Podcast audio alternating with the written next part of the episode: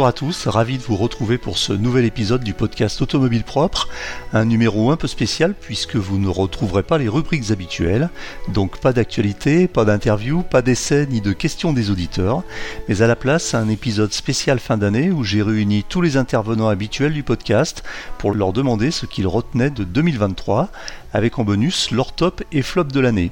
Ils ont accepté de jouer le jeu pour cet épisode de Noël qui j'espère vous plaira.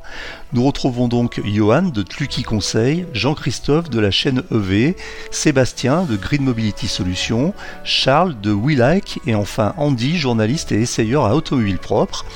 J'en profite avec toute l'équipe pour vous souhaiter un joyeux Noël et de savoureuses fêtes de fin d'année. Mais pour le podcast, l'année n'est pas finie puisque vous aurez encore droit à un dernier numéro pour 2023 à la fin de la semaine prochaine.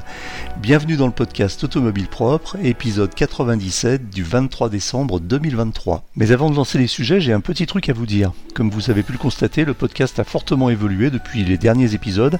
Il est plus long, plus dense, avec davantage d'informations, de rubriques et d'invités.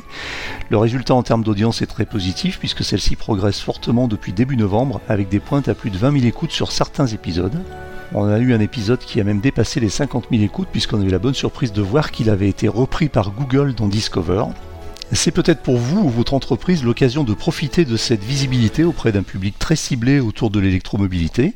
Si vous voulez participer à l'aventure et associer votre marque à l'émission de référence sur la voiture électrique, rejoignez-nous en tant qu'annonceur ou sponsor. Si vous êtes intéressé, contactez-moi directement à eric.automobilepropre.com eric.automobile-propre Bonjour à tous, bonjour chers amis, je suis très heureux de vous réunir pour cet épisode un peu particulier du podcast où nous allons débriefer ensemble l'année 2023. Un podcast à plusieurs voix donc avec tous les participants habituels réunis pour la première fois afin de partager avec nos auditeurs ce qui vous a marqué en 2023 dans le monde de la voiture électrique.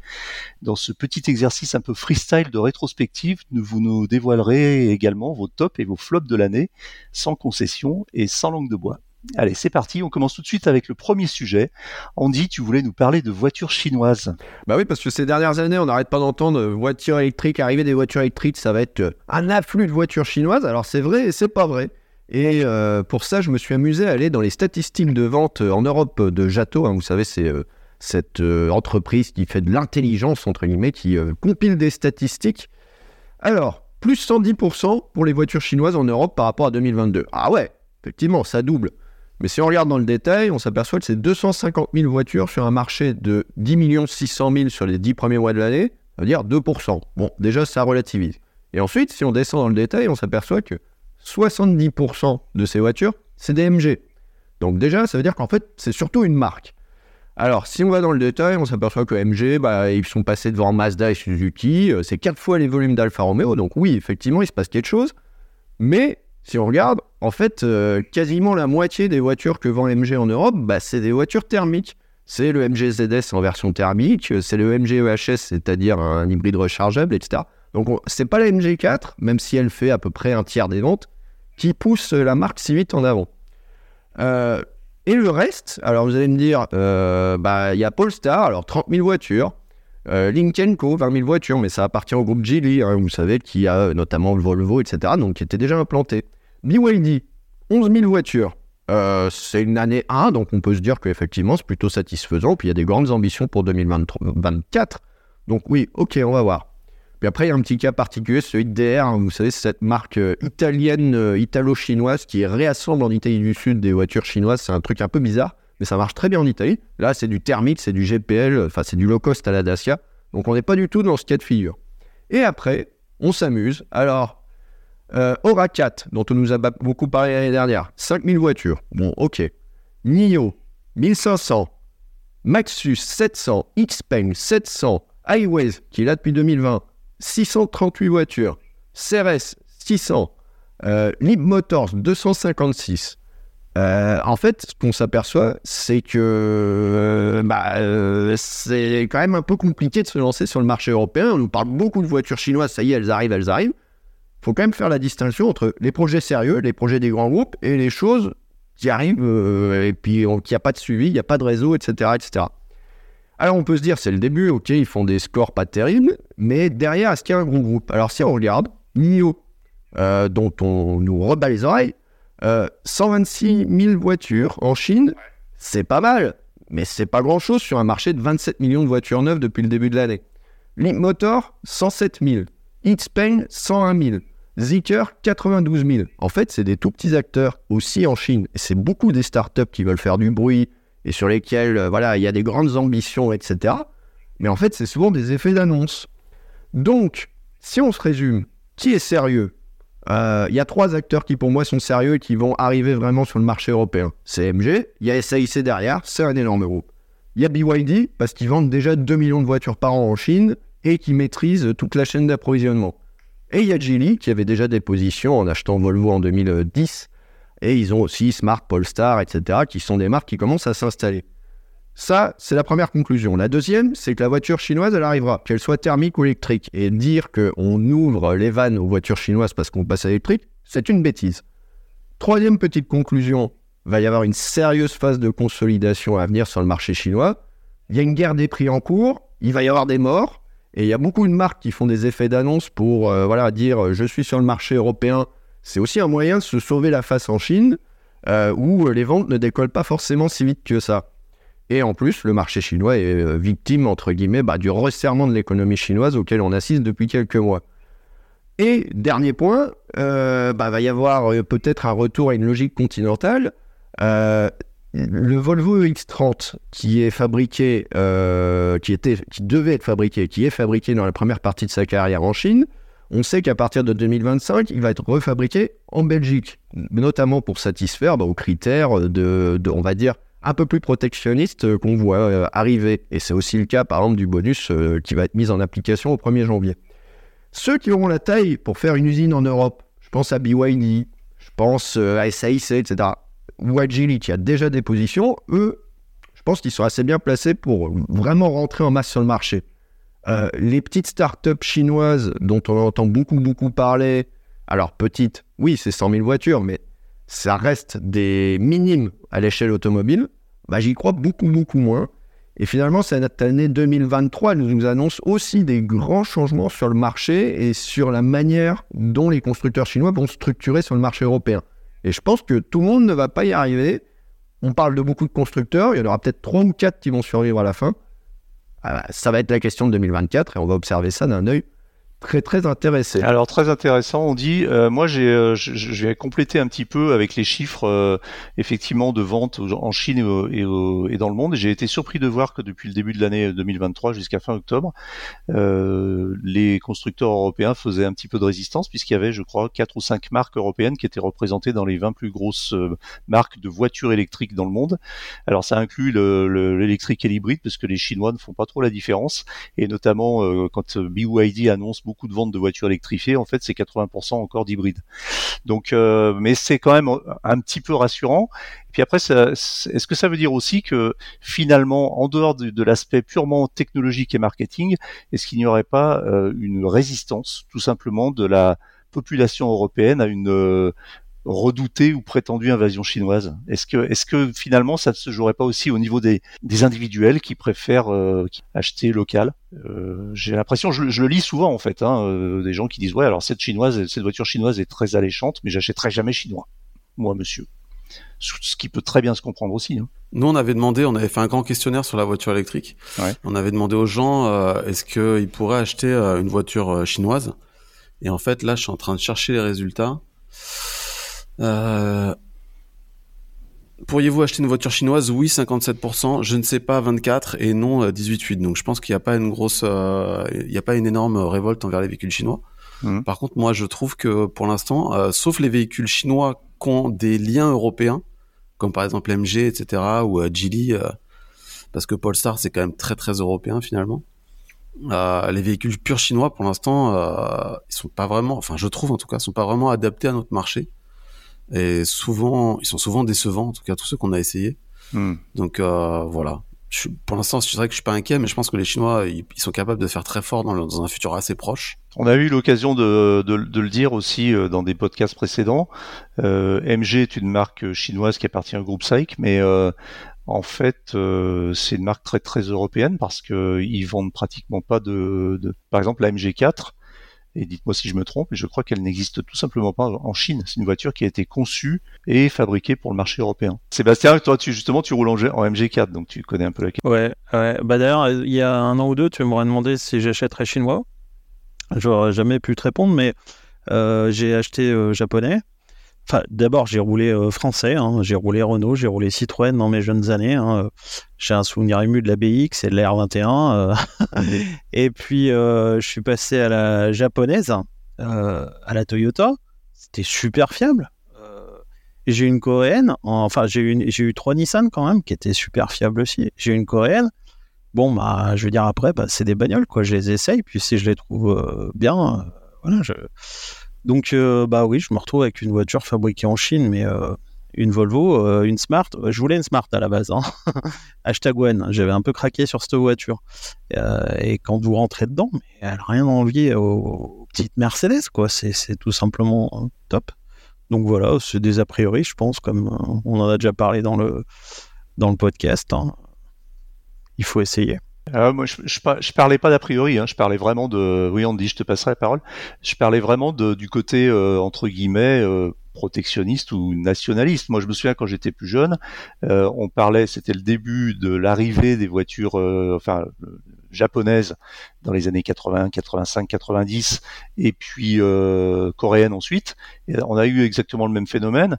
Et je connaissais plein de gens dans mon entourage qui me disaient, moi j'avais eu le malheur à l'époque d'acheter une Nissan aussi, euh, qui me disaient, bah ça va pas, tu roules en japonaise, jamais de la vie, moi j'achèterai jamais une voiture japonaise, euh, c'est euh, le péril jaune, ils sont, ils sont en train de détruire l'économie européenne, regarde ce qui s'est passé aux US, etc., etc. Et c'était pas des gens qui avaient qui étaient de nature ni réactionnaires ni protectionnistes, c'était juste des gens qui avaient pas envie d'acheter des bagnoles euh, qui venaient de l'autre bout du monde, quoi. Qu'est-ce que dis tu, tu voulais rajouter quelque chose avant que je passe la parole à Johan? Bah Justement, euh, finalement, tu me coupes l'herbe sous le pied, puisque en fait, c'était exactement ce que je voulais dire c'est que dans les années 80-90, il y avait la grande terreur des voitures japonaises. Après, dans les années 2000, il y avait la grande terreur des voitures coréennes. Les constructeurs se servent toujours de cet argument pour obtenir des quotas, des limitations, un peu de protectionnisme, etc. Ça a toujours bon dos de dire attention, la concurrence euh, étrangère arrive, ça va détruire des emplois, etc. Puis à la fin, ça fait toujours une part de marché. Alors 5%, euh, de, 5% à peu près pour les Coréens en France, 10% euh, pour les Japonais. Alors oui, ça existe, c'est représentatif, etc. là, on joue sur la peur que ce soit 50% de voitures chinoises dans 5 ans. Non, ça, ça n'arrivera pas. Ouais, mais il y a, y a un truc qui est un peu différent, c'est que les Chinois, ils ont vraiment, pour l'électrique, ils ont vraiment toute la techno, la gestion des batteries, même des matières premières, etc. Et c'est un peu différent par rapport aux Japonais et aux Coréens. C'est que eux apportent vraiment quelque chose et nous, les Européens, sans les Chinois, on n'y arriverait même pas, je pense. Donc euh, c'est un tout petit. moi, je suis comme toi. Hein, je pense que ça prendra pas une part de marché terrible, comme Tesla. chacun va prendre son petit truc et tout, mais euh, mais euh, les, Japo euh, les Chinois ont quand même un truc en plus sur la voiture électrique. Je vais rebondir sur ce que dit euh, Jean-Christophe. moi, ma vision elle est plus professionnelle. je travaille plus avec des entreprises qui ont des flottes de véhicules de fonction et qui vont proposer des véhicules électriques, parfois, enfin toujours européens, parfois coréens, parfois chinois. Et à prestation équivalente, donc on parle de gens qui ne payent pas leur voiture, des gens à qui on propose une voiture et qui vont payer un, avantage en nature, mais ils ont le choix entre plusieurs véhicules. À prestation équivalente, en général, ils choisissent plutôt la voiture européenne, euh, mais à prestation pas équivalente, euh, ben, ils choisissent la meilleure voiture. Et donc, euh, moi, ce que je vois dans les, grilles de mes clients, c'est que par exemple, c'est pas un jugement de valeur de ma part, mais par exemple, la MG4 est plus souvent choisie que, que, la, que la Renault Mégane euh, quand elles sont face à face. Quand on propose à une personne qui va pas payer sa voiture une MG4 ou une Mégane, euh, alors ça sera souvent la MG4 euh, la plus haute et puis la Mégane la plus la plus basse pour qu'elle soit au même au même loyer. Bah souvent c'est la MG4 qui, qui, va être choisie. Par contre, quand on est sur des prestations équivalentes, là c'est souvent la voiture européenne qui est choisie. Encore une fois, moi mon prisme c'est des gens qui payent pas leur voiture. Charles, tu voulais rajouter quelque chose avant qu'on passe au sujet suivant? Ouais, quand euh, je suis allé au Mondial de l'Auto, là, en 2022, de mémoire, hein, c'est vrai qu'il y a eu énormément d'articles euh, sur, euh, bah, en fait, ce qui était représenté en voiture électrique, c'était essentiellement des Chinois. Et on s'est dit, ouais, on va se prendre une grosse, grosse vague dans la tronche de, de voitures chinoises. Et au final, bah, quand on regarde les chiffres, euh, merci Andy pour cette analyse. Euh, quand on regarde les chiffres, bah, effectivement, c'est pas la part marché est encore assez faible. Alors après, on est sur un marché qui est quand même assez récent. Faut qu'ils s'installent, faut qu'ils fassent leurs preuves aussi. Mais effectivement, je pense pas que ça va énormément bouger les choses. Et là, avec le nouveau euh, bonus écologique 2000, 2024, ça va non plus pas les pas, on va dire, pas booster les ventes euh, des Chinoises, à part pour ceux qui seront assez gros et euh, rapatrier leurs usines euh, en Europe. Alors certains constructeurs chinois, ou même d'autres d'ailleurs, ont, carrément renoncé à, à, passer sous les fourches codines du bonus 2024 et euh, voilà ils ont dit non bah de toute façon on va pas faire les calculs parce que c'est trop trop fastidieux. On va continuer à vendre nos bagnoles comme ça puis on fera des remises directement aux clients. Donc euh, c'est ce qui est un petit peu en train de se c'est un peu ce qui est en train de se passer. Johan on continue tiens puisque puisque tu avais aussi la, la parole sur le sujet. Euh, qu'est-ce qui t'a marqué toi euh, en 2023 euh, en, quelques mots. Je crois qu'il y, a quelques sujets qui, ont, bien retenu ton attention. Oui, alors il y a plusieurs sujets de mon côté. Euh, un sujet assez récent, c'est le leasing social. Moi, c'est une, mesure dont je suis assez fan. Euh, et un calcul que j'avais fait, parce que j'ai, on m'a souvent reproché quand je communiquais sur les réseaux sociaux sur, sur le leasing social au moment où c'était encore qu'un projet ou une promesse. Euh, on me disait mais les gens n'ont pas 100 euros par mois à mettre dans une voiture. En fait, moi j'avais fait le calcul euh, pour comparer ces 100 euros avec la dépréciation. Vous savez, quand on achète une voiture et qu'on va la revendre quelques années plus tard, bah, en fait, on se rend pas compte qu'on paye quelque part un loyer, ça s'appelle la dépréciation. Et j'avais fait le calcul sur plusieurs voitures, donc type Clio 208, euh, sur des voitures type 308 Mégane, de 5 ans, de 8 ans, et en fait, si vous et que qu'on gardait pendant 5 ans, euh, c'était ça mon postulat. Euh, en fait, si vous achetez une Clio, une Mégane, une 208, une, une 308 entre 5 et 8 ans et que vous la gardez 5 ans, grosso modo, votre dépréciation, ce que vous allez perdre sur la valeur de revente, c'est à peu près 100 euros par mois. Donc en fait, euh, aujourd'hui, si vous achetez euh, une, une, voiture d'occasion pas très chère et, que, et que vous la revendez 5 ans plus tard, en fait 100 euros par mois, euh, c'est ce que ça va vous coûter en, perte à la revente. Euh, donc moi ça me renforce encore dans l'idée du fait que ce leasing social à 100 euros par mois, euh, qui n'a pas que des avantages, enfin c'est pas tout n'est pas parfait, mais ça permet d'offrir l'électromobilité à des gens qui n'ont pas la capacité d'acheter la voiture neuve et ça leur coûte pas plus cher que d'acheter un diesel d'occasion. D'accord, très bien. Tu voulais parler aussi des, des, des, bornes publiques et du nombre de véhicules électriques et peut-être de faire une corrélation entre les deux sur la base des chiffres de l'AVER. Oui, alors ça c'est un, un, chiffre que j'aime beaucoup suivre les, les, publications de l'AVER euh, dans ce domaine-là. Combien est-ce qu'il y a de bornes, combien est-ce qu'il y a de, euh, de voitures. Ils publient ça tous les mois. Euh, et puis après, il suffit juste de faire une petite division. Euh, en 2021, il y avait 345 000 voitures, 31 000 points de charge. Ça faisait 11 véhicules par point de charge. Alors là, je parle que des points de charge euh, sur le, enfin public, euh, ouvert à tout le monde. Euh, et on se dit que bon bah il y a de plus en plus de voitures et donc peut-être ce chiffre, ce chiffre diminue. Bah, enfin, ce, le, nombre de voitures par point de charge augmente plutôt. Le ratio. Ouais. Et ben c'est plutôt l'inverse en fait, puisque en 2022 on était à 8,59 euh, voitures par point de charge.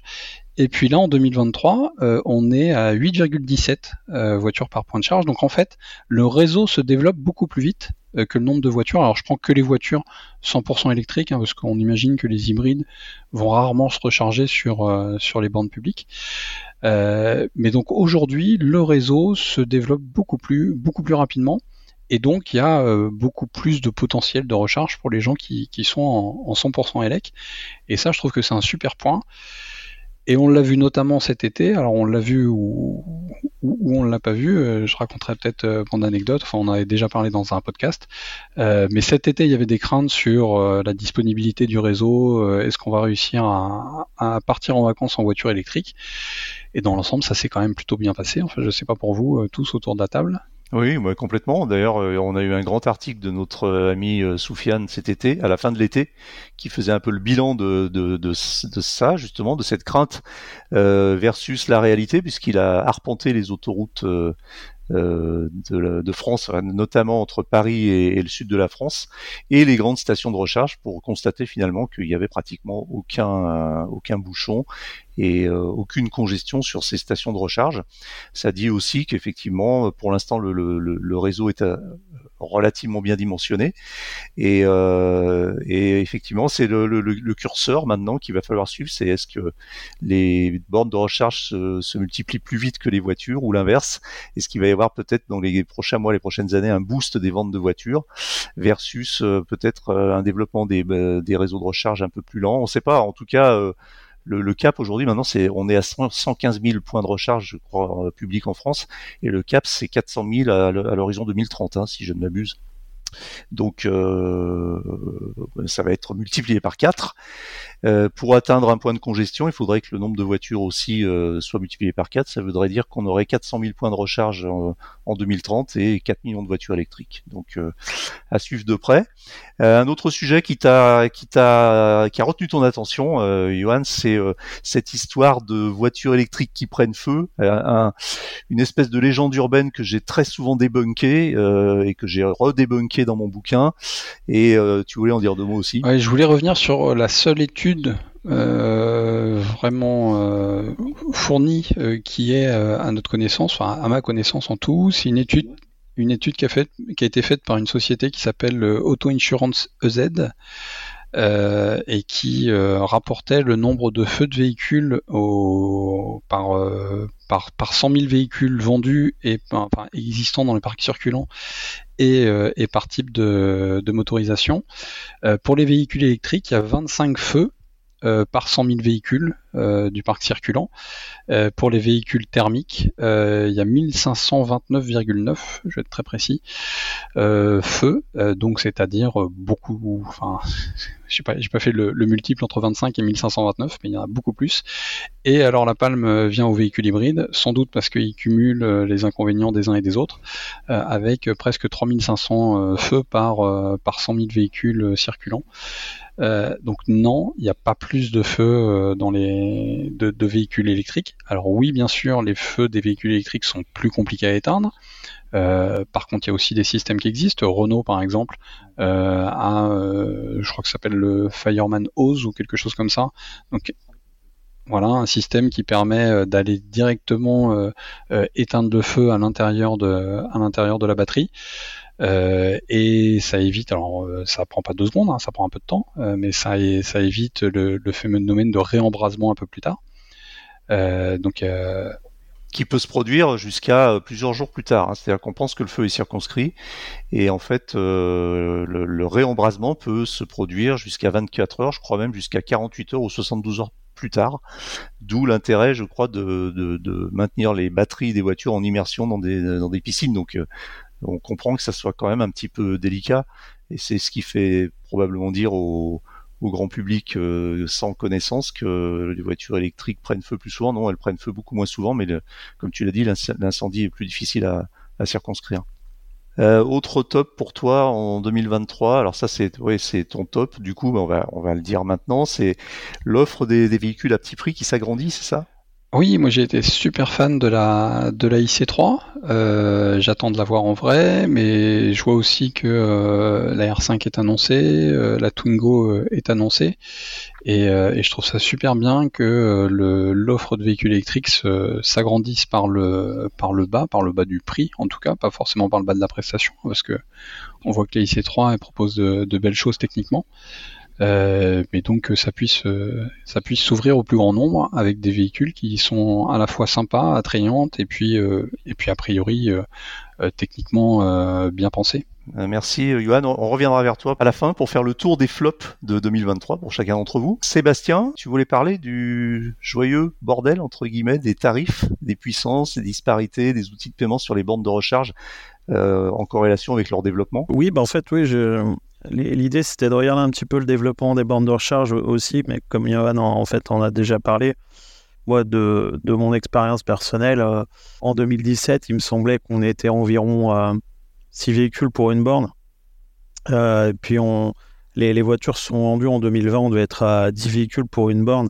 Et en fait, j'ai l'impression que plus on met de bornes, euh, plus ils se vendent de véhicules, parce qu'en fait, euh, pour nous, ça paraît évident que euh, c'est pas, on va pas se charger sur des bandes publiques, mais pour le qui est d'âme moyen, une bande publique, c'est une pompe à essence. Enfin, ils voient ça comme ça. Et du coup, bah, pour les pouvoirs publics, c'est un signal fort de dire voilà, on augmente le nombre de bornes, les gens vont acheter des voitures électriques. Donc, une fois que qu'on a compris que voilà, on n'allait pas se charger. Euh, enfin, je, le répète parce qu'il y a peut-être des gens euh, un peu euh, qui, qui sont pas de, ce milieu-là qui nous écoutent. Hein, voilà, la plupart des gens se rechargent chez eux. Donc les bornes, les bornes de recharge, bon, grosso modo, il y en a des, lentes et des rapides. Voilà, et la plupart du temps, en dehors de chez nous, on, on va plutôt avoir tendance à aller sur des rapides, parce qu'on a besoin d'aller euh, en vacances ou professionnellement on fait beaucoup de kilomètres ou des choses comme ça. C'est 90, on dit que c'est entre 80 et 90% des recharges de voitures électriques qui se font soit à la maison, soit au bureau. Hein. Après, euh, il va se poser, et de plus en plus il se pose le problème des, euh, des citadins. alors c'est assez, assez antinomique parce que je regardais les, les, chiffres quand même du, du baromètre de la recharge là, et si on regarde le nombre de, bornes publiques, c'est quand même beaucoup plus facile de se recharger en, campagne, j'ai envie de dire, ou dans la première couronne, deuxième couronne des grandes villes. Et pourtant, bah, là où il y a le plus euh, de ventes de voitures électriques et là où il y a le plus de réseaux, ah, bah, c'est les régions euh, Île-de-France, Auvergne-Rhône-Alpes, euh. Donc de points de recharge en, Île-de-France, on a 20 168 points de recharge. En Auvergne-Rhône-Alpes, on en a 13 546. Et si vous, si vous regardez les chiffres de vente des voitures, c'est pareil en fait. Le, plus de véhicules électriques circulent euh, en ville et voilà. Du coup, bah, qu'est-ce que ça fait? Ça fait que tous ces citadins ils se retrouvent devant des, des bandes de recharge et euh, ils savent même pas. Euh, ils, savent pas comment. déjà, il y en a des tas différentes, alors que tout le monde visualise à peu près la tronche d'une pompe à essence. C'est une espèce d'armoire métallique avec un truc sur le côté. Voilà, les bornes de recharge. Combien de fois, moi, je fais découvrir le véhicule électrique à des gens. Euh, ils, croyaient que c'était une poubelle, quoi. Je me garde sur un truc, ils croyaient que c'était une place handicapée. Non, non, non, même avec des, élèves. Garde-toi sur cette place. Je vais, leur montrer un petit peu comment on se charge. Non, non, c'est euh, une place handicapée. Donc il y a un gros problème déjà de visualisation euh, des gens de ce que c'est qu'un point de recharge. Euh, et ensuite, ben, une fois qu'on est, euh, qu'on est devant, ben, comment ça fonctionne. Quoi. Voilà. Donc je crois que même si, je sais pas qui c'est, là, quand, quand, il a passé son permis et qui a fait le plein de la voiture, son, son enseignant, son moniteur lui a montré comment on faisait le plein. Ah, je sais pas. Parmi où? Non, ça m'est pas arrivé. Moi, tout ça, quand j'ai passé mon ah. permis, les voitures électriques n'existaient pas. Et, ouais, non, mais le plein d'essence ou de. Voilà, moi, pour qu'un mec il, fasse le plein, quand j'étais salarié en auto-école sur des euh, C3 diesel ou quoi, il fallait qu'il ait vraiment pas de bol et que ça tombe sur lui et que disons on va s'arrêter à la station. Bah tiens, je vais on va en profiter, tu vas voir comment ça, ça fonctionne. Bah le gars il tirait le pistolet, il mettait dans le. Il fallait juste pas se tromper ce pistolet. Et puis après, bah j'allais payer, puis enfin même pas, bon voilà. Mais aujourd'hui, c'est un. Va expliquer quelqu'un, il te dit euh, Tiens, ça coûte combien une recharge? Et là, tu lui dis, bon, euh, t'as combien de temps devant toi là? T'as la soirée euh? Et Voilà, non mais euh, c'est vrai. donc c'est un, un, un, truc, il faudrait qu'on on arrive à uniformiser tout ça. Alors uniformiser la, la, la, tronche des, des bornes, c'est pas grave, c'est pas, pas la peine. En gros, les gens, quand je leur explique, je dis, bah voilà, quand c'est un petit machin qui a pas de câble, c'est du lent. Puis quand ça te fait une grosse boîte, comme un gros frigo avec des câbles qui sortent, c'est du rapide, tu vois. Voilà, bon, petit à petit, euh, les gens vont, s'y faire. C'est juste qu'on en a peut-être beaucoup plus de sortes que ce qu'on a de, de pompes à essence. Je suis incapable de vous dire les marques de pompes à essence. Mais alors après, l'idée aussi, c'est que c'est, on a des particularités euh, en France ou euh, en tout cas en Europe, puisque l'histoire du, câble non, attaché est une spécificité française. Je crois que les bornes AC dans d'autres pays ont le câble attaché. Donc, euh, ouais, alors en Suisse, j'en ai vu avec le câble. Euh, en Allemagne, ouais, en fait, je pensais que c'était plus spécifique que ça, mais j'ai vu un petit peu des deux quand j'ai traversé l'Europe. Je sais pas pour toi, tu as peut-être vu que des rapides, Charles Non, non, bah nous on a fait essentiellement de la recharge rapide et Ouais, vous avez fait que de la rapide. Et je t'avoue qu'on n'avait pas trop le temps de regarder. Après, il y a les bornes traîtres là à côté de chez moi. Il y a une 24 DC qui vient d'ouvrir, donc euh, elle a un câble, la prise DC, et pourtant c'est pas rapide, tu vois. Ah ouais, alors. Et euh, à une époque, on avait inventé le terme d'accéléré, de semi-accéléré, de rapide, de semi-rapide. Donc aujourd'hui, c'est euh, voilà, c'est un peu compliqué. Et puis, bon, il y a la tarification. Ça fait des années que les associations on se bagarre pour avoir une tarification au kilowattheure. Petit à petit, on y arrive. Mais bon, il y a encore des frais de mise en service, il y a encore de la minute. Voilà, je pense qu'un jour, il faudra dire, euh, voilà, bon, on tarif au kilowattheure.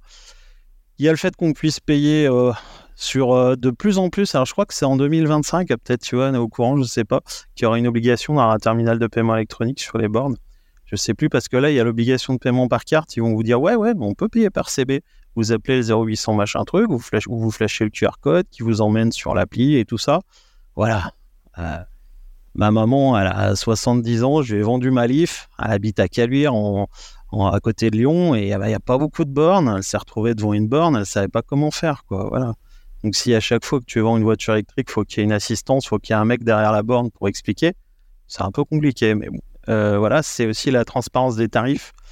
Euh, c'est pas normal que. Alors, je sais pas si vous vous souvenez, mais avant, quand tu avais un Bouygues et que tu appelais un SFR, tu payais plus cher. Euh, tu vois, du coup, on avait tous. Euh, moi, j'avais acheté le SFR Millennium parce que ma mère, avait un SFR, parce que, etc. Tu vois. Et aujourd'hui, quand tu payes avec la carte d'un fournisseur de mobilité, ça se trouve, ça va te coûter deux fois plus cher que si tu passes par l'opérateur. Voilà. Bah, ça, c'est pas normal. Il n'y a pas de raison. Je veux dire, euh, quand tu vas faire ton plein chez Carrefour, chez Total, etc., tu payes pas plus cher que le prix qui est affiché sous prétexte que tu n'as pas utilisé la bonne carte, quoi. Voilà. Donc, ça, il faudrait qu'un jour, on dise ok, euh, c'est fini, euh, frais d'itinérance, c'est vous arrangez entre vous les opérateurs, point barre. Le consommateur, c'est pas à lui de payer la note. Enfin bon, il y a un article du FC Que Choisir qui est paru là-dessus et on va travailler avec eux en tant qu'association pour éclaircir tout ça et faire des propositions à nos édiles. Très bien, il y avait un autre sujet aussi qui commençait à inquiéter un peu les, gestionnaires de réseau, c'est l'alimentation de millions de véhicules électriques. Est-ce qu'on y est déjà ou est-ce que ça vaut le coup de, s'inquiéter déjà ou est-ce qu'on parle de quelque chose qui arrivera plutôt dans, dans, quelques années? Alors c'est pas faux. Euh, j'ai euh, bon, d'expérience il y a quelques années. On avait fait une, euh, une, rencontre à Lyon avec le Citelec, qui est une association qui promeut la non c'est à Grenoble qui promeut la, la mobilité électrique et il y avait quelqu'un d'Enedis qui était assez inquiet euh, mais ça, je te parle de ça il y a, il y a 6-7 ans.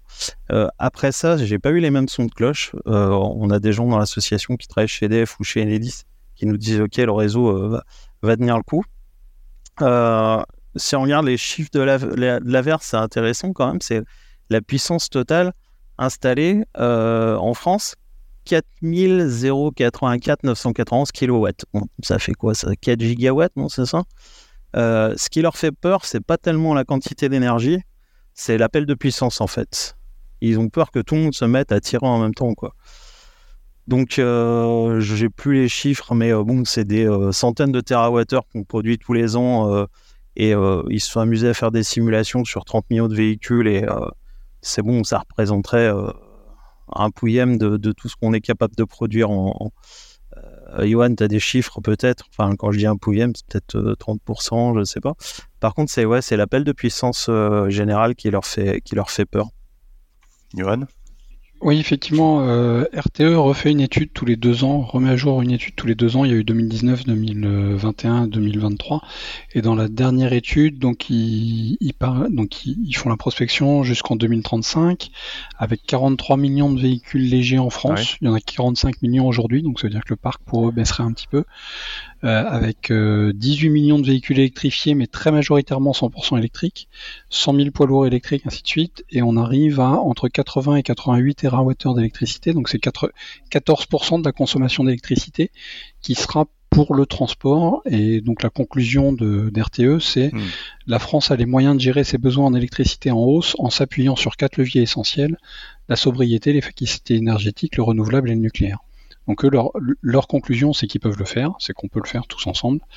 Euh, pour autant, faudra quand même un peu de sobriété, euh, et notamment par un peu moins de véhicules, un peu moins de déplacements, un peu moins de tout ça, mais sans dire, voilà, on passe de 45 à 43 millions de véhicules légers en France, on ne dit pas qu'on interdit les véhicules euh, légers pour Mm. tout le monde. Sur ces quatre leviers, euh, il y en a un cinquième peut-être qu'on n'évoque pas, je sais pas, euh, Sébastien ou Johan, c'est euh, le V2G, c'est-à-dire la possibilité de lisser les, les appels de charge en déchargeant les voitures qui sont chargées et qu'on n'utilise pas. C'est vrai qu'il y a la Drift qui euh, une filiale d'EDF qui euh, fait des expérimentations là-dessus.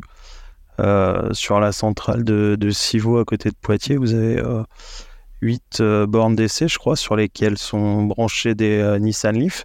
Mais Renault, Renault y vient aussi. Je crois que le Cybertruck sera aussi capable de faire du, du V2G.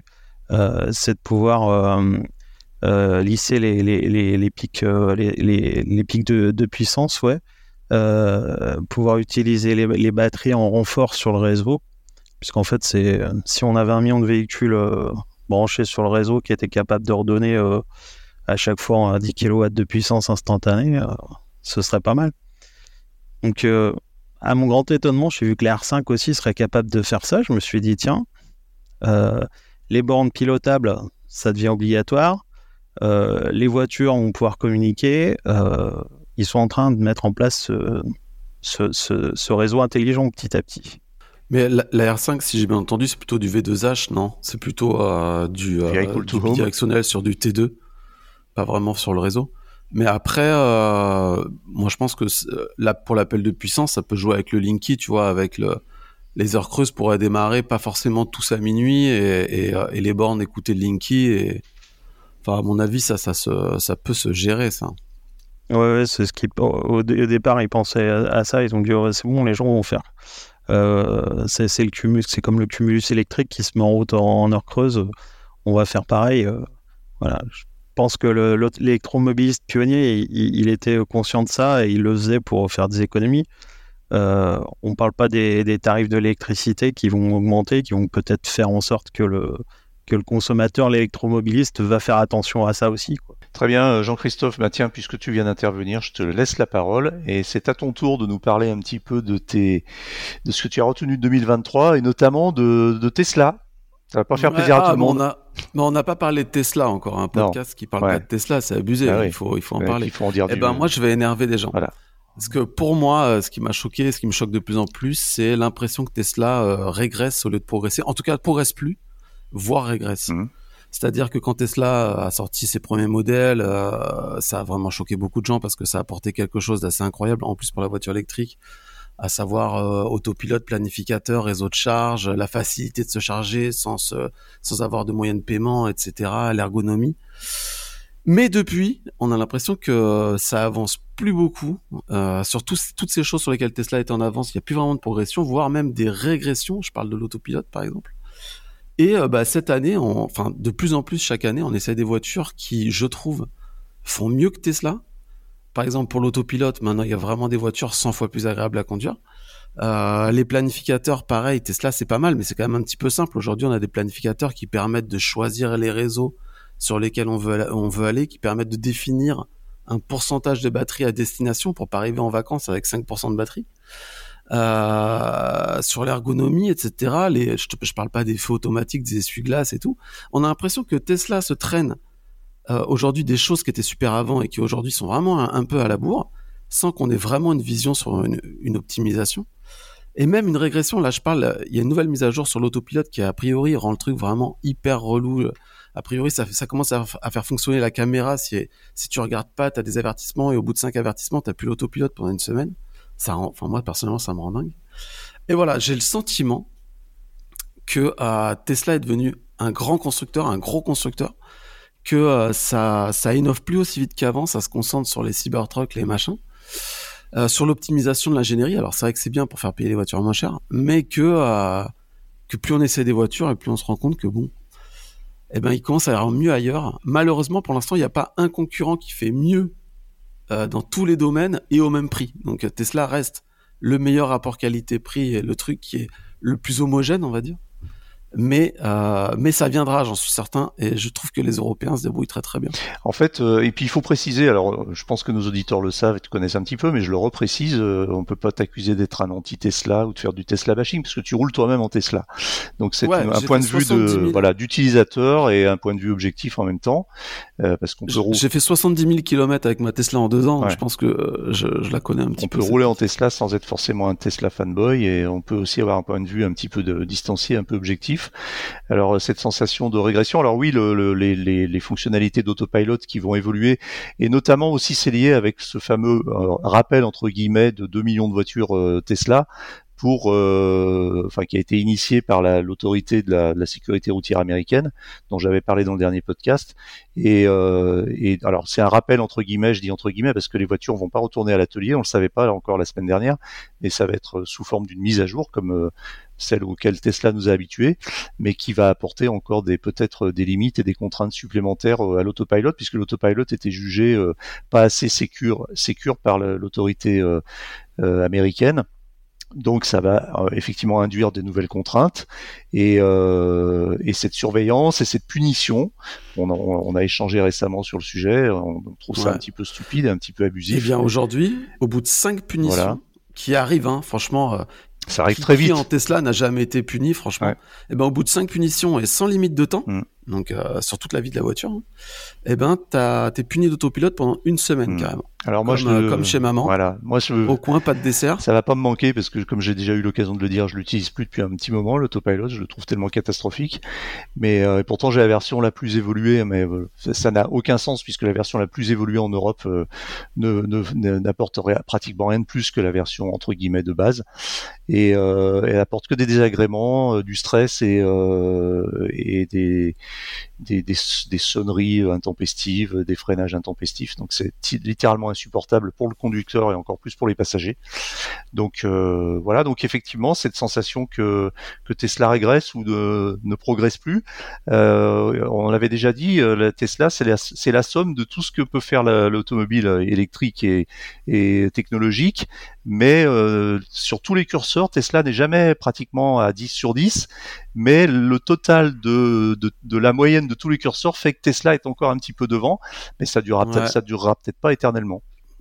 Ouais, et même euh, même au niveau du réseau de charge, le réseau de charge Tesla, il est génial. Euh, T'arrives avec ta Tesla, tu te branches, ça démarre, euh, c'est cool. Mhm. Mais aujourd'hui, il y a le- la norme plug and charge qui arrive et euh, qui a pour avantage d'être une norme accessible à tous. Donc aujourd'hui, il y a de plus en plus de voitures compatibles plug and charge. Et on parlait tout à l'heure des moyens de paiement sur les bornes et tout.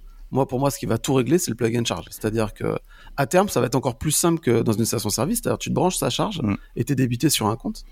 Et donc, il y a de plus en plus de, de voitures, de plus en plus de bornes. Et Tesla n'est pas compatible plug and charge. Donc, finalement, Tesla, petit à petit, va se retrouver un petit peu seul dans son coin. Et tous les autres pourront jouer entre eux euh, vachement plus simplement. Voilà, moi, j'attends que pour les non Tesla, charger chez Tesla, c'est quand même compliqué. Il faut sortir le téléphone, machin. J'attends que les chargeurs Tesla deviennent plug and charge pour les autres et qu'on puisse, avec une Tesla, charger chez les autres en and charge. Je pense qu'il y a un conflit d'intérêt, ça se fera jamais, mais bon. Bref, euh, voilà. Oui, puis Sur- il retarde sur certains points aussi, euh, notamment le V2G, qui est- on commence à le voir apparaître, enfin, ou le V2X en tout cas, euh, sur certaines voitures. Ça va probablement se répandre. Pour l'instant, Tesla ne le propose pas sur ces modèles, sauf sur le Cybertruck. On imagine que ça viendra après sur d'autres modèles. Est-ce que ça sera sous la forme d'une mise à jour logicielle ou est-ce qu'il faudra changer de voiture ou de, système de, recharge? Ça, j'en sais absolument rien. Charles, qu'est-ce que tu as retenu de, de 2023 Alors moi j'ai retenu, bah, l'a dit tout à l'heure, la, sortie de la IC3, euh, qui a quand même sur- surpris beaucoup de monde parce que Stellantis a un petit peu retourné sa veste. Et là ils ont sorti un joli produit qui a des spécificités techniques qui fonctionnent bien, hein, une petite batterie, la recharge rapide. euh, c'est un modèle qui effectivement manquait sur ce segment-là parce qu'aujourd'hui des, véhicules, euh, on va dire entre euh, 20 et 30 000 euros, il n'y en a pas beaucoup. Donc c'est vraiment une belle surprise et euh, il y a effectivement la Renault R5 qui va arriver aussi dans, ce lot-là de surprises. Il y a l'idée Hall euh, qui arrive aussi. Donc euh, ça, ça a l'air aussi pas mal. Là, on commence à avoir quelques, quelques infos dessus, quelques visuels et je pense que l'idée 2 va faire mal aussi. Elle va être euh, bien aboutie. Du moins, ils auront appris un petit peu leurs erreurs. Il y a la Twingo aussi qui est annoncée. Donc, euh, donc ouais, ça, c'était vraiment la belle surprise de, fin d'année. Et, ça, c'est vraiment une voiture qui, je pense, manque sur le marché et qui aujourd'hui peut correspondre à 98% des utilités de tous les Français. Donc, je pense, j'ai vraiment hâte de l'avoir circulé sur les routes et d'avoir les, premiers retours des, des essais, quoi. Exact, oui, on a effectivement hâte de l'avoir et de, de l'essayer. Je prends euh, la parole pour euh, Alex, qui euh, notre notre ami Alex, qui est le compère de Jean-Christophe pour la chaîne EV e et que, qui n'a pas pu se joindre à nous finalement en raison d'un problème technique. Et Alex soulevait des sujets intéressants aussi sur ce qu'il avait marqué en 2023, et notamment une question que, que, que je retranscris ici peut-on s'attendre à la création rapide d'usines en Europe pour les constructeurs qui auront perdu le bonus comme MG, Hyundai et Kia. Et euh, donc effectivement, c'est une réflexion plus qu'un sujet, mais qui est vraiment lié euh, à l'actualité. Et puis euh, Alex, il avait un top pour 2023, c'est la Ioniq 6, dont il est l'heureux propriétaire, je crois, et dont il loue l'efficience, la vitesse de charge record et le look atypique. Voilà, moi je vais vous parler un petit peu simplement de, de, mes tops, hein, euh, et puis après on fera le tour de, de, tous. Mon top 2023, moi c'est euh, c'est un peu l'audace, et notamment c'est euh, l'innovation un petit peu inattendue. J'aime beaucoup l'idée du, du MG Cyberster, donc la, la future voiture électrique cabriolet de MG. MG arrive là vraiment où on l'attend pas du tout, parce qu'ils font jusqu'à présent des voitures électriques et puis aussi thermiques et aussi hybrides qui sont finalement assez sans que ça soit péjoratif, euh, commune ou, ou un peu banal. Et, euh, mais ils ont bien su cibler leur marché, notamment avec la, MG4. Donc c'est une approche très pragmatique. Euh, et on s'attendait à, à, voir se développer une gamme comme ça de voitures, euh, un peu la voiture de Monsieur Tout le Monde. Et puis là, ils arrivent avec ce, ce Cyberster, qui est un magnifique cabriolet, très puissant, très bien fini, avec un look intérieur incroyable entre modernité et classicisme à l'anglaise. Donc je trouve que c'est, ce, ce, genre d'initiative est, est, la bienvenue et elle est particulièrement rafraîchissante dans, dans le monde de la voiture électrique qui, qui est encore encore un peu en, devenir. Euh, il y a aussi un, autre coup de cœur que j'ai eu, bah, c'est un truc qui s'appelle entre guillemets, parce que je mets des guillemets parce que c'est un nom propre, la bagnole. Donc ce sont des Français qui euh, qui euh, développent une petite voiture électrique très légère, qui qui a un look un peu rétro, un peu Jeep comme ça, donc avec des petites batteries pour des petits déplacements urbains. Tout est petit, mais le projet est grand et la voiture est très sympa. Dans le même esprit, j'ai eu l'occasion d'en parler, c'est une espèce d'ovni dans le monde de l'électrique et j'observe ça de très très près. Je suis leur actualité. C'est un truc qui s'appelle Lit Motors C1. C'est une boîte californienne qui est en train de développer une voiture à deux roues, mais c'est une vraie voiture mais euh, au lieu d'avoir quatre roues, elle a deux roues longitudinales, donc avec une carrosserie qui ressemble un petit peu à une carrosserie de fusée ou une carrosserie de moto carénée. Mais c'est une vraie voiture avec le confort d'une voiture, l'intérieur d'une voiture, sauf que les deux places sont longitudinales et non pas l'une à côté de l'autre. Et euh, donc un vrai confort, des vrais sièges, un volant. Et oui, c'est pas une moto avec une carrosserie, c'est une voiture à deux roues, c'est complètement différent. Et elle tient debout grâce à un système gyroscopique. Donc c'est un truc de fou. Je vous invite vraiment à aller voir ça. Vous tapez dans Google LIT plus loin Motors plus loin C1, vous allez voir un petit peu. Il y a quelques vidéos de démonstration. Le truc, c'est qu'en fait, elle est en, développement depuis plus de dix ans. Donc, on a cru à un moment que c'était du vaporware, que c'était du fake et que ça n'allait jamais sortir, jusqu'à ce qu'on apprenne qu'en fait, le, fondateur de Lit Motors a eu un très grave accident de moto en 2015 et qu'il est resté euh, incapable de, de, mener son projet pendant plusieurs mois et même plusieurs années. Et il a repris les rênes il y a quelques mois et donc le projet est reparti. Je trouve ça, je trouve ce truc incroyable et euh, je serais très curieux de voir euh, son, son avenir. Est-ce que ça va réellement arriver réellement sortir. Il y a encore plein d'interrogations euh, techniques hein, sur, le sur le sujet. En tout cas, je suis abonné à leur newsletter, j'ai communiqué un peu avec eux et ça a l'air d'être sérieux. Ils continuent à travailler sur le sujet. Ils sont en train de lever des fonds, je crois. Et puis mon top 2023 aussi, c'est le développement des bornes euh, de recharge en France. On en a déjà beaucoup parlé, donc je ne vais pas m'étendre sur le sujet, mais je suis content de voir que quand il y a une vraie volonté politique, eh bien il y a des choses qui fonctionnent aussi, et ça, ça fait plaisir. Et puis, bah, je vais enchaîner avec mes flops et je vous repasserai la parole pour vos, tops et vos flops. Euh, mes flops 2023, alors c'est pas forcément 2023, mais je trouve que ça s'accentue un peu en 2023. C'est les, annonces. Et les effets d'annonce qui se succèdent sans suivi concret derrière. Euh, J'ai pas fait le recensement, mais euh, euh, je pense qu'on doit pouvoir compter par dizaines le nombre d'annonces qui ont été faites sur des futures voitures électriques qui n'arrivent jamais ou qui sont annoncées pour dans six mois ou dans un an et qui arrivent cinq ans après. Tesla le fait aussi. Hein. Tesla est coutumier du fait, mais beaucoup d'autres marques, je sais pas. Par exemple, je, ça fait, je sais pas, ça fait deux, trois ans que qu'on attend l'Audi, l'équivalent de l'Audi A6 électrique donc l'Audi A6 Citroën. Et puis elle, apparaît, puis elle redisparaît, puis elle réapparaît. C'est un peu l'arlésienne. Et des exemples, j'ai pris l'exemple d'Audi, mais il y en a plein d'autres comme ça. Euh, donc ça, c'est un peu pénible. On a aussi des annonces euh, très régulièrement sur les fameuses batteries révolutionnaires qui vont permettre de faire 1000 km sans s'arrêter et qui vont recharger en 3 minutes et demie. Bon, ça fait à peu près 5 ans qu'on a ce genre d'annonces euh, toutes les semaines. On voit rien arriver. Euh, on a parlé aussi des batteries solides ou des batteries tout solides euh, qui étaient prévues euh, pour les premières pour arriver d'ici 2026-2027 et notamment avec BMW et d'autres marques. Et BMW vient d'annoncer que finalement ça serait pas avant 2030. Donc on a l'impression qu'on est dans un espèce de d'entre-deux où on nous fait patienter, et on nous fait patienter et on nous fait patienter. Il y a rien qui arrive. Donc voilà, on a on a envie de leur dire bah les gars faites moins d'annonces et puis bougez-vous un peu quoi. Voilà pour mes flops. Bah, écoutez, on va refaire le tour. Euh, Andy, euh, tu as eu un petit problème technique, mais je crois que tu es de retour parmi nous. Euh, très rapidement, hein, en quelques mots, tes top et flops 2023 alors Eric, mon coup cœur, mon top de l'année 2023, euh, j'ai appelé ça Green Deal COP, on avance. Alors je sais que les émissions de carbone dans le monde continuent d'augmenter, je sais que globalement quand on reçoit des, news du climat, euh, on a plutôt euh, envie de pleurer que de se réjouir, mais j'avais quand même envie de souligner deux, trois avancées qui ont été faites hein, au cours de cette année.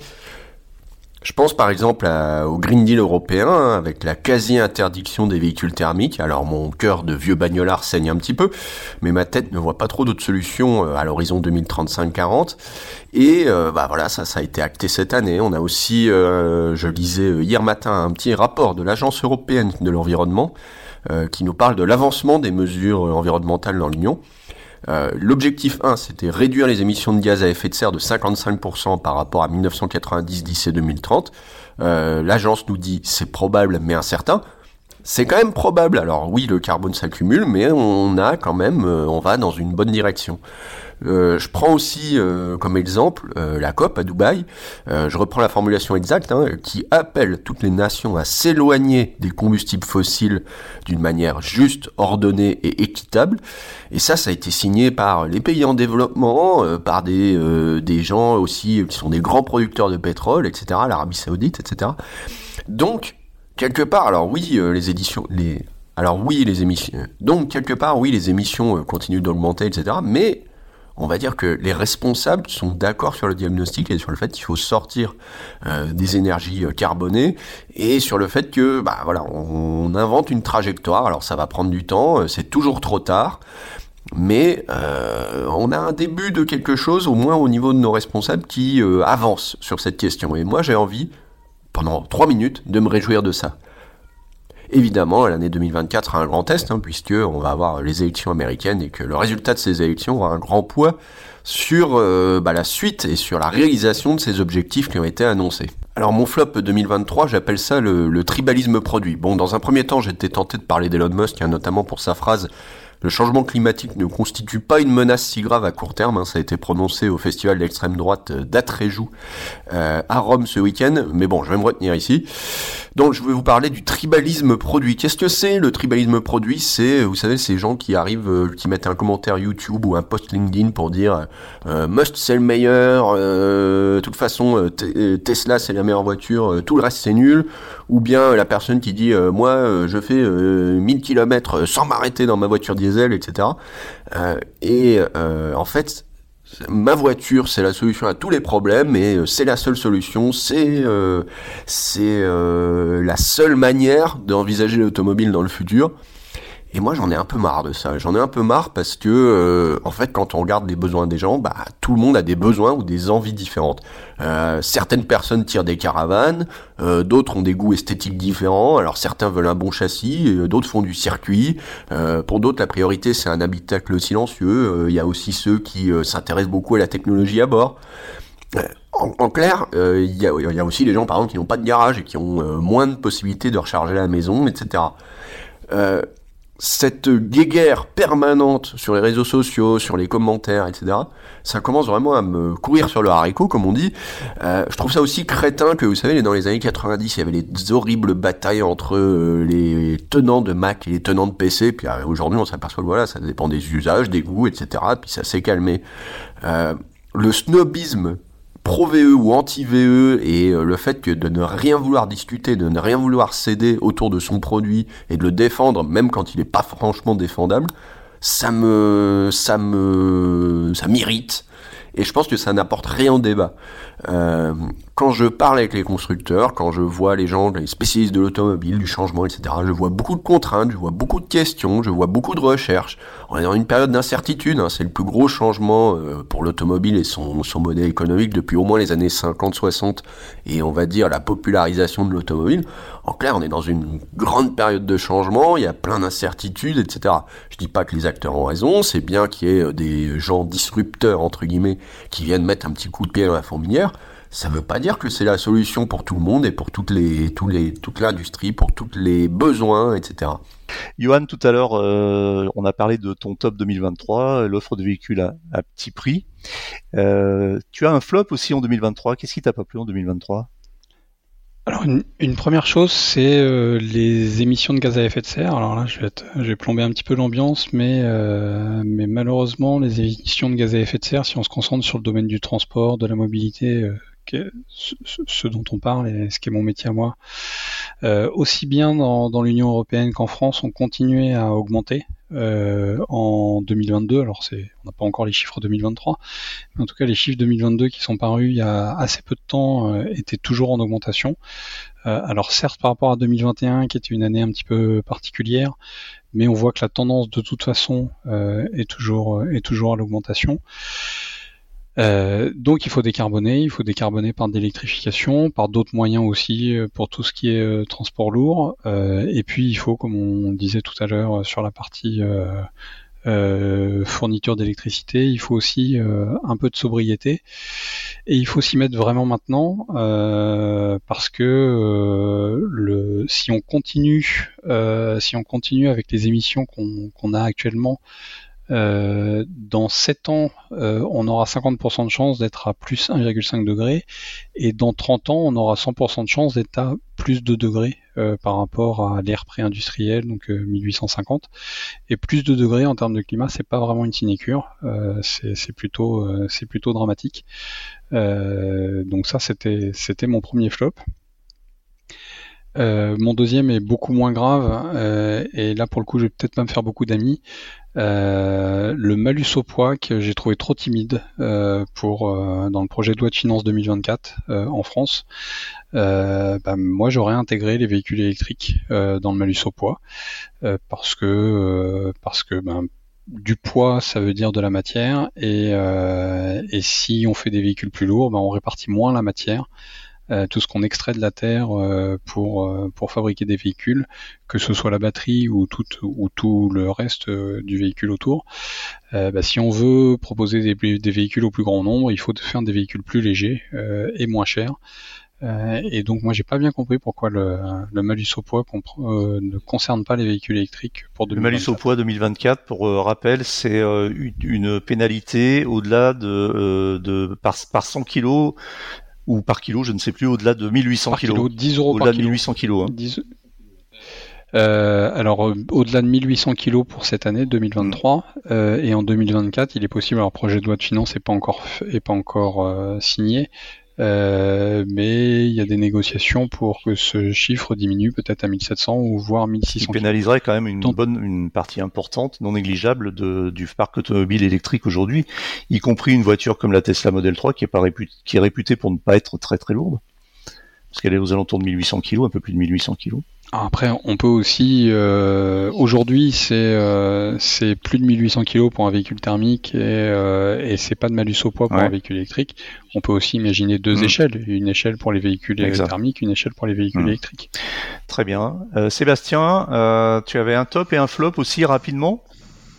Oui, moi, bah, du coup, moi j'avais j'avais vu ça sur le, le, le, réseau, en fait, comme euh, c'était mon, sujet, mais du coup, ça rejoint ce que tu as dit.